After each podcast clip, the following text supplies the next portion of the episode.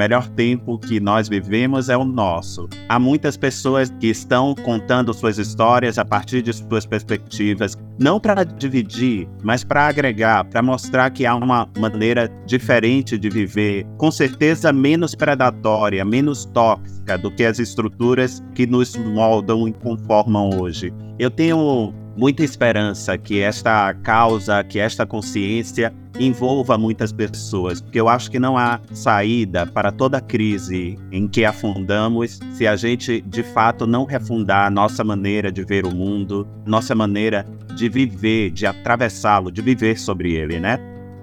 Eu sou Itamar Rangel Vieira Júnior, escritor, sou geógrafo de formação também, doutor em estudos étnicos e africanos pela Universidade Federal da Bahia, servidor público, mas eu gostaria de ser definido como escritor e leitor. Instituto Claro Cidadania No romance de estreia Torturado, Itamar Vieira Júnior narra a saga de personagens femininas que lutam contra a sociedade patriarcal em um ambiente rural.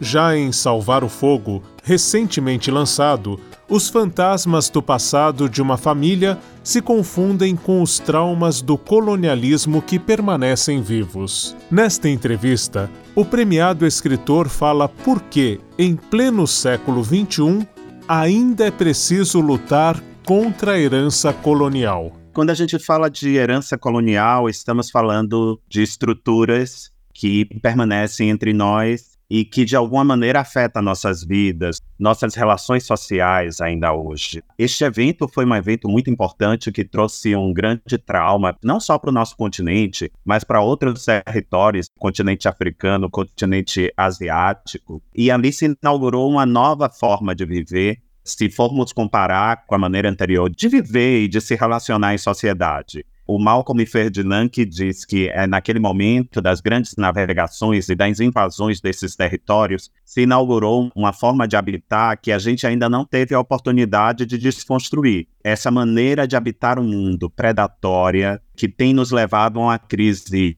muito evidente, a crise climática, mas a gente não pode pensar essa crise também sem pensar na interseccionalidade entre classe social, raça, tudo isso mostra quem está mais vulnerável, né? Essa herança colonial ainda reverbera na sociedade brasileira dos dias de hoje.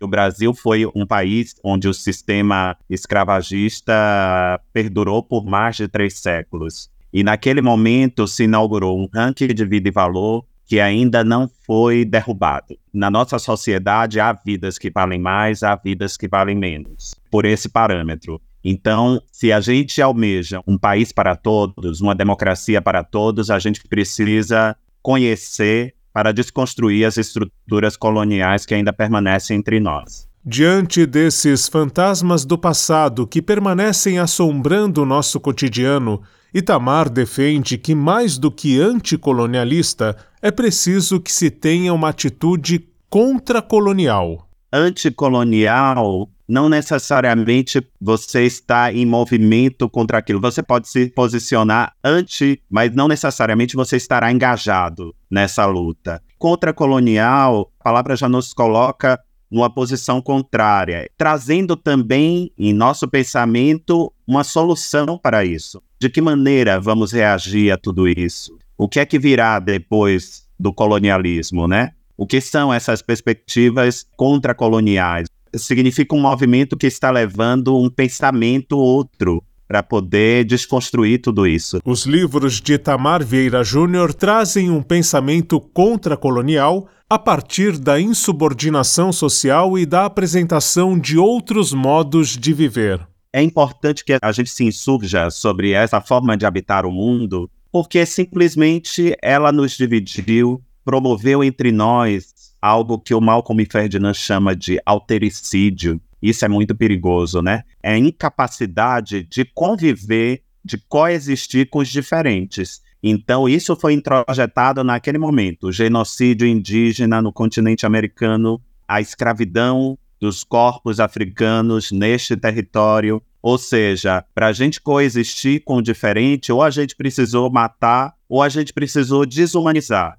E essas estruturas ainda permanecem entre nós, senão não estaríamos falando de racismo, de genocídio indígena ainda nos nossos dias. E para que a gente possa projetar um presente e um futuro diferente do que nós tivemos, a gente precisa desconstruir isso, porque não há vida, não há salvação para nós, para a humanidade, nem para o planeta dentro das estruturas coloniais. A gente precisa colocá-las abaixo para poder refundar uma nova maneira de viver.